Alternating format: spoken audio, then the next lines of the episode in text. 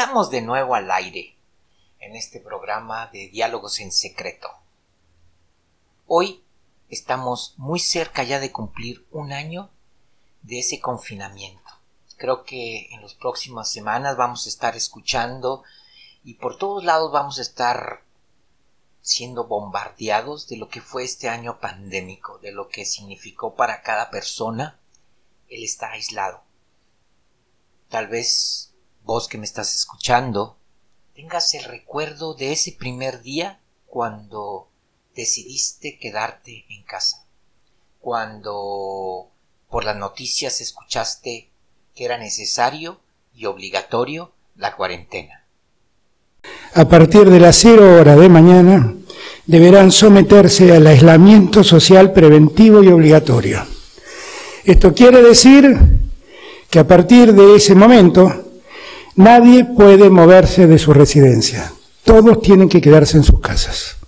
Esta medida la hemos dictado ahora y hemos decidido prolongar esta medida que se inicia a las cero hora del día de mañana hasta las 24 horas del día 31 de marzo. Bueno, em, yo en mi caso, eh, obviamente respeté lo que el presidente dijo y me quedé en mi casa, solamente salí a hacer algunas compras o a la farmacia para comprar un remedio, pero bueno, me quedé en casa, no tuve miedo, eh, simplemente me dediqué a, mi trabajo, me concentré en eso y, bueno, y este, todos los días tenía rutinas para hacer, me levantaba, hacía ejercicios, em, em, me preparaba el almuerzo y después comencé a hacer eh, videos infantiles. Era una manera de, de estar cerca de mis sobrinos nietos. Eh, y bueno, mm, estos videitos se viralizaron y bueno, fue muy gratificante para mí. Así que hice una cuarentena eh, tranquila eh, y entretenida. Y mi primera impresión fue realmente de miedo. Yo soy mexicano, vivo aquí en Argentina, estoy solo y es así como que, bueno, si me da el coronavirus, o sea, ¿qué hago? Estoy solo. Entonces realmente entré en, pánico y duré tres meses solamente aquí dentro de mi departamento. ¿Cómo fue para vos, Sandra? Para mí fue algo, eh, nosotros, yo estoy en Bogotá mm, y en Bogotá eh, la alcaldesa dijo que iba a hacer un simulacro de tres días para ver cómo, pues cómo se portaba la gente y tal, y entonces ese simulacro se aumentó y se aumentó finalmente, fue como que nos encerraron más, ah, más tiempo quizás, pero mi sensación fue de, esto está pasando, esto es real, pasa cada 100 años y me tocó a mí en esta oportunidad siendo adulta eh, me impactó, como que lo, que más me generó fue, ¿es verdad que esto está pasando? Si usted es aficionado a esas películas de, fin de mundo, pues esto no era otra cosa que ver un capítulo o ver una, una sección de esas películas en las que el mundo se va a acabar y uno lo está viendo por televisión y puede salir a mirar el cielo y tal vez se vaya oscureciendo porque también uno comienza a entrar como en conciencia que el mundo se puede acabar, ¿no? Sí, que el apocalipsis llegó, que es una verdad. Sí. Bueno, ya estamos a abril de nuevo, pero del 2021. Pasaron las semanas, los meses, y estamos a punto de cumplir este año y la cuarentena sigue, el miedo sigue. ¿Se acuerdan de aquellas canciones que cantábamos en los balcones? Volveremos a juntarnos, volveremos a brindar un café queda pendiente en nuestro bar. Romperemos ese metro de distancia entre tú y yo. Ya no habrá una pantalla entre los dos. Bueno, ahí yo creo que un fenómeno también bien de este tiempo de nosotros fue que cómo somos capaces de reflejar nuestro propio ego a través de las, de las redes y cómo la falsedad o cómo nos gusta tener una careta ante el mundo y todo, porque mientras que todo fue Facebook, Instagram, o sea, no, no faltó nadie que, que subiera una foto, subiera un, ¿cómo se llama? Un video, las estrellas, todo era perfecto. Estábamos esperando el día que nos abrazáramos. Y bueno, después de un año, en casi todo el mundo ha habido una apertura. Y esta apertura, pues, fue básicamente, por ejemplo, en mi caso, yo salí de la, de este miedo porque o trabajaba o qué hacía. Necesité salir a trabajar. Aunque muchas cosas las comencé a hacer en mi casa, sobre todo de constelaciones familiares, eso pude hacer una, una forma de trabajar desde internet, pero mi otro trabajo, que es hacer las tortillas mexicanas que hago y los nachos, pues tenía que ir a trabajar y tenía que salir a arriesgarme todos los días. Y así lo hice y se me fue quitando el miedo y así fueron muchos, pero en esta parte volvimos como a la, a la, a la vida real y una de las primeras cosas que nos estamos topando ya ahora que hay, ¿cómo se llama? Eh, una cura, es que, bueno, la cura no está llegando a todos y la cura no va a ser igual para todos y los ricos se están quedando con ellas y Latinoamérica nos están dejando atrás.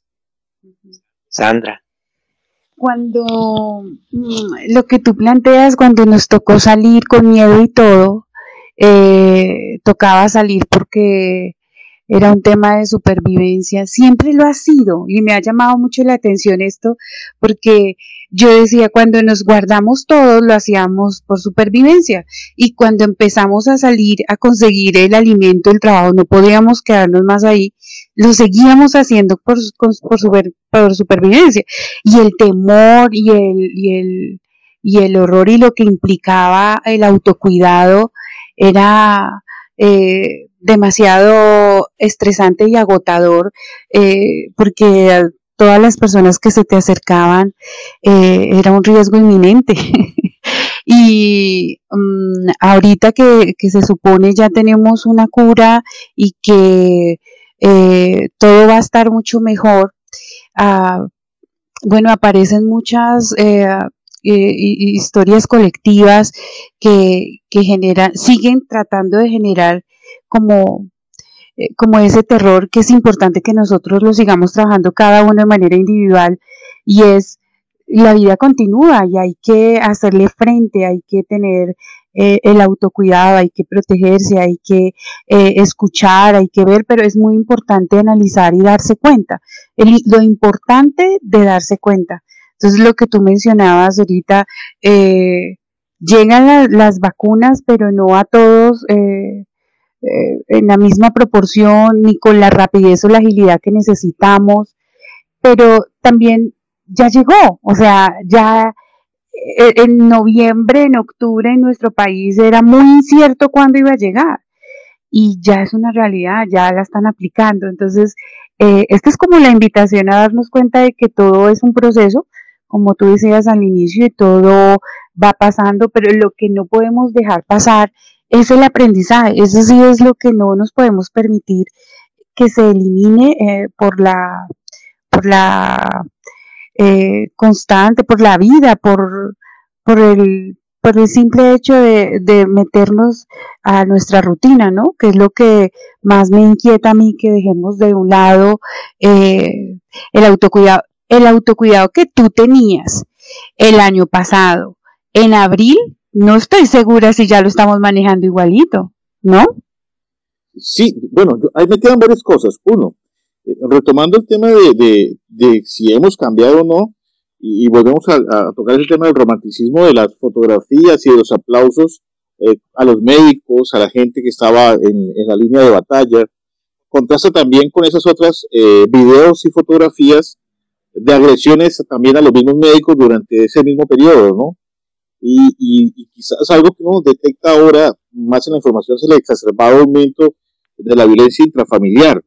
Entonces, yo no sé si ese encierro también fue otro caldo de cultivo, y, aquí viene la pregunta tal vez para ustedes que son más especialistas en este tema, es si en realidad eh, eh, el encierro tiene que ver con, con que descubrimos o, habitaron ahora otro tipo de comportamientos humanos o ya venían con nosotros y lo que hizo este encierro fue eh, aumentar esa cosa que tenían oculta las personas, esas rabias, esos temores, esos miedos que se ven eh, reflejados hoy en otro tipo de comportamiento, inclusive mucho más agresivo.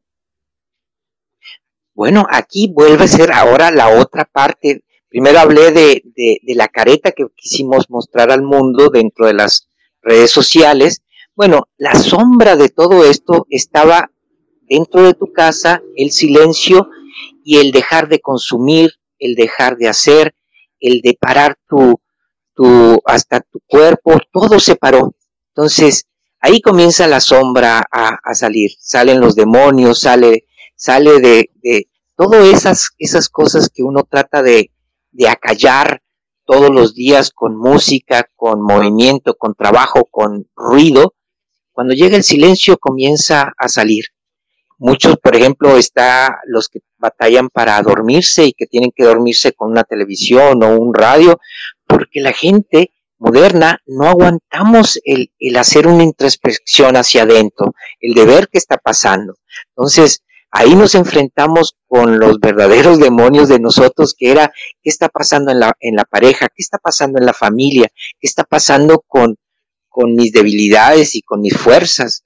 Entonces, uh, para mí, una parte importante de este aprendizaje, como decía Sandra, está en esas partes oscuras de nosotros que se fueron aflorando y que muchas veces son en, situaciones muy violentas porque en sí los hombres somos violentos. O sea, no podemos desde la época de las cavernas, eh, las diferentes tribus y las diferentes eh, eh razas que estaban compartiendo los territorios, no hemos hecho más que guerrear a través de toda nuestra historia y lo seguimos haciendo.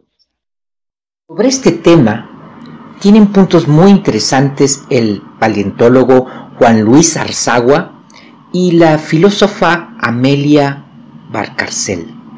Escuchémoslos. O sea, lo, que, lo que es crucial para la supervivencia del individuo eh, la selección, las presiones de selección que se ejercen sobre el individuo, las que, las que van a determinar quién sobrevive y transmite sus genes y quién no sobrevive y no transmite sus genes, se producen en el medio social. Por lo tanto, una parte, la última parte de nuestra evolución es una evolución social porque recibimos presiones de selección de carácter social. El asunto es, el grupo es un grupo en efecto consanguíneo, pero es un grupo que en el momento que cualquier subgrupo toma una iniciativa, acaba con él si puede. Extremadamente violento. Sí, sí. ¿Qué es lo que permite, digamos, estas agrupaciones simbólicas? Frenar la violencia interna, no acaban con la violencia externa, esa siempre es necesaria, pero se frena por completo la violencia interna. Y aparecen las grandes codificaciones.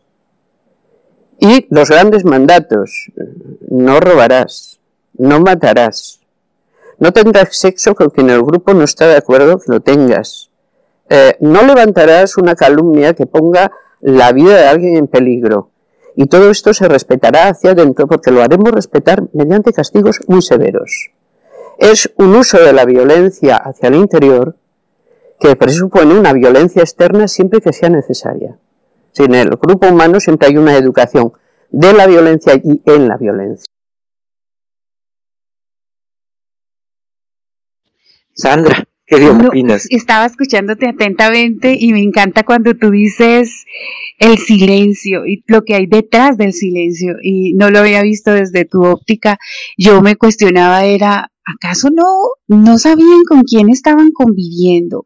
¿O en realidad nunca convivieron? Eh, o disfrazaban estas situaciones de convivencia. Entonces, si estaban bravitos, eh, sencillo, no voy a la casa, no te hablo, te ignoro, eh, y ya estando ahí bravitos y todo, pero tocaba estar juntos, eh, entonces aparece el recurso del grito, el recurso de, del golpe, para que tú me entiendas que estoy preocupado, para que tú me entiendas que, que no hay dinero, que yo no sé si vaya a tenerlo, para que tú me entiendas que hay una frase que, que utilizo mucho para sensibilizar y es que la vida es dura. Entonces, eh, necesito que lo entiendas a mi manera y aparece la, la violencia, ¿no? Pero, pero ahorita que te escucho, eh, eh, sí, finalmente fue cuando el silencio de tomó protagonismo, pero afuera. Y el silencio adentro no, no se guardó, no se guardó como ese, ¿qué me está pasando a mí? ¿Qué estoy, como ese análisis, qué estoy sintiendo? ¿Por qué tengo tanto temor ahora? ¿Por qué, porque tú reaccionas tan fuerte? porque el dinero eh, te tiene tan desestabilizado. Nosotras las mujeres pensamos que los hombres tienen una alta preocupación por el dinero que nos superan a nosotras. Y nosotras tenemos una alta preocupación emocional que los superan a ustedes. ¿Qué piensan? No, sin duda alguna, tienes toda la razón. Y yo, yo, creo que viene de esa memoria cavernícola de hombre proveedor, ¿no? Ah. Y está metido en nuestro ADN el traer el alimento a la casa. Entonces, eh, digamos, en, esa figura que algunos pueden calificar como machista, pero digamos que sí, está intrínsecamente ligado a nuestra manera en, en que vemos el universo, ¿no? Y, y, de esa manera, pues, digamos que, que se da el, el, tema que tú mencionabas ahora sobre esa mujer eh, hoy en ese papel de poder eh, lidiar con ese hombre proveedor que no está cumpliendo su función y que queda encerrado en casa. En algunos hogares ese hombre proveedor perdió su trabajo. Entonces, estamos llegando a, esa olla de presión en la que tú mencionabas un tema sobre el aprendizaje. Y también me pregunto sobre cuáles son los avances de ese aprendizaje, qué es lo que te preocupa, Sandra, que qué va a quedar después de, eh, eh, y qué hemos aprendido en este entorno.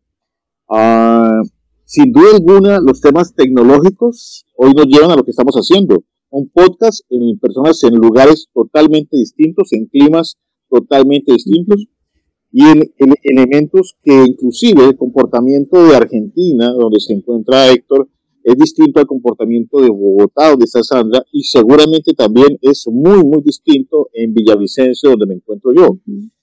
Es decir, aunque estamos viviendo aparentemente una realidad mundial, no es lo mismo vivido en cada una de las poblaciones y supongo también que no es lo mismo en esa individualidad que está viviendo cada uno. Y ahí lo ato con el tema de, habrá vacunas de cierta categoría para unas clases favorecidas y de otra categoría para las clases menos favorecidas. El orden no será igual de importante eh, para ciertas personas que para otras. Y eso marca un poco más la brecha social, que no es que esté partiéndose ahora, sino que ya venía del pasado, al igual que esa época cavernícola, dividido desde hace mucho tiempo. Bueno, desde, desde esta mirada vuelvo a, a, hacer, eh, a recordar a Yuval Noah Harari. Él habla de que nunca en la historia de, de la evolución el hombre había sido tan grande que ahora tiene un libro que se llama De hombres a dioses por primera vez la tecnología es tan grande que podemos jugar a ser dioses. Estamos interviniendo, es más, las vacunas ya no son como eran antes, ahora van a, a, a jugar un, en un plano con nuestro ADN. Entonces lo que se viene de tecnología y de esto es, es, es abrumador. ¿Y cómo? Yo digo que somos eh, bárbaros tecnificados. Cada vez estamos más tecnificados, pero lo bárbaro no se nos quita. Y esa, esa situación de, barbarie humana es la que tenemos que, que, erradicar. Y bueno, ya como para dándole un cierre a este podcast es que nos queda y, y como todo en la humanidad, creo que la vida siempre busca la vida y siempre busca el llegar a un lugar mejor. Entonces, en este lugar mejor y para mí una de las enseñanzas fue que la humanidad necesita saberse que tiene algo en común y que tiene algo por qué luchar. Cuando nos unimos todos, hicimos algo. En cuanto salimos, cada quien fue a, su, a su propio arroyo.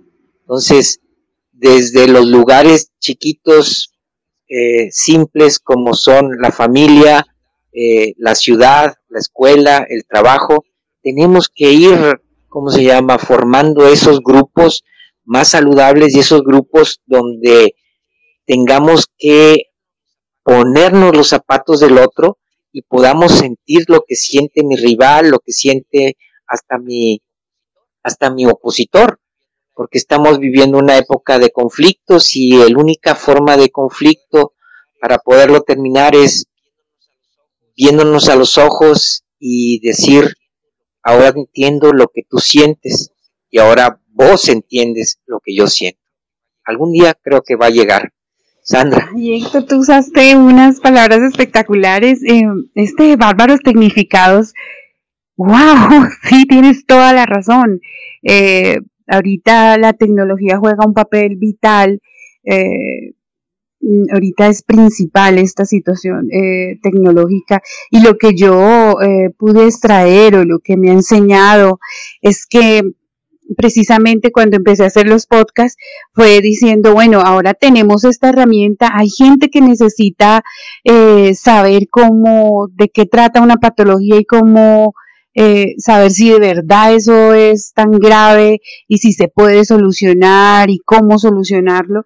Entonces, como que me enseñó a, darle voz ah, más masiva porque esto se hace, en mi caso fue muy tímidamente, uh, eh, inexperta completamente con el tema tecnológico, pero quería llegar a más personas y poder aportar un granito de arena porque lo que me permitió darme cuenta del encierro, de las cuarentenas, del tema de la, de la pandemia es, eh, hay gente que es mucho más vulnerable y, se siente muy solita o hay gente que en realidad quedó muy solita en un apartamento muy pequeño que no le permitía eh, eh, socializar con otros, el mismo temor a, salir al parque, porque antes, pues, al principio de todo esto no, no era posible, hasta que fuimos aprendiendo, los científicos fueron dándose cuenta y nos fueron orientando.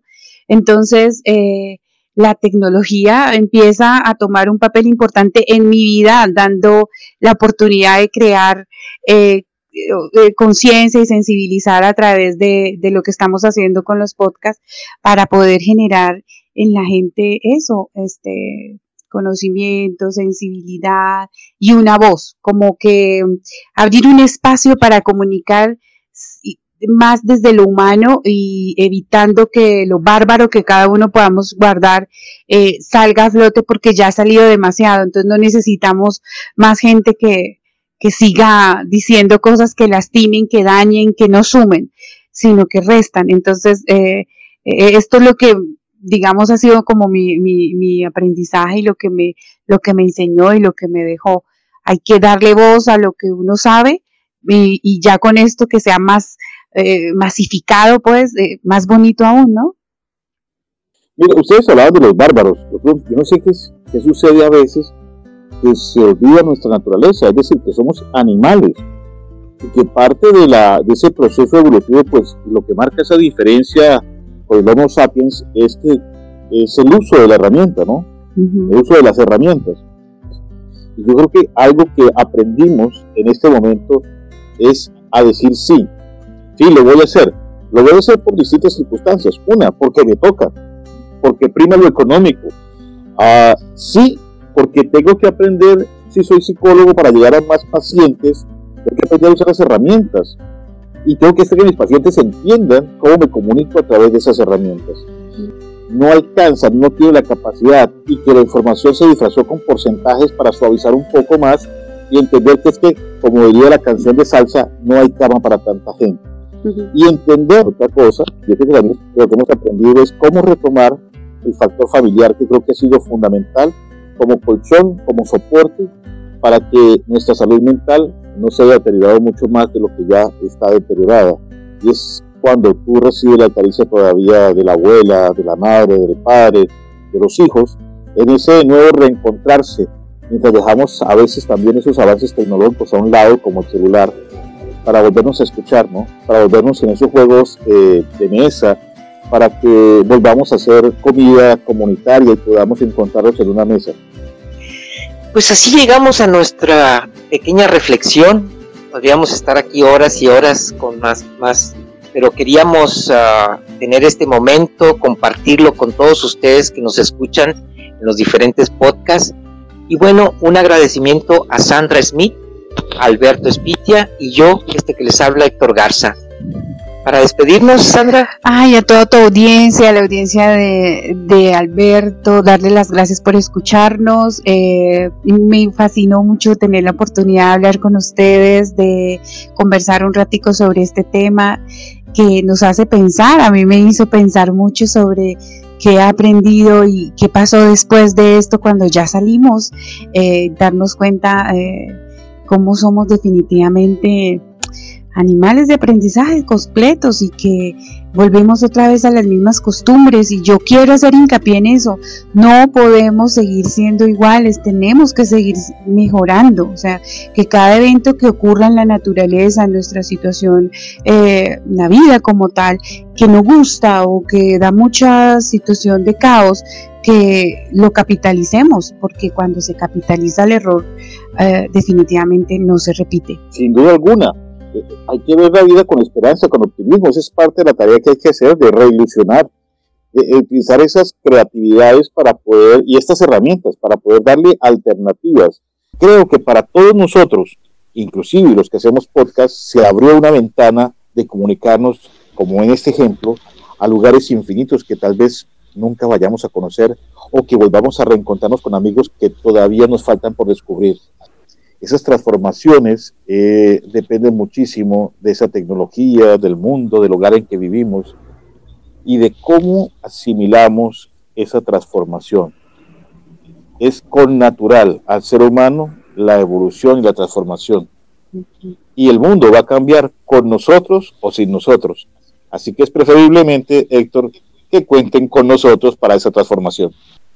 Cambia lo superficial, cambia también lo profundo Cambia el modo de pensar, cambia todo en este mundo.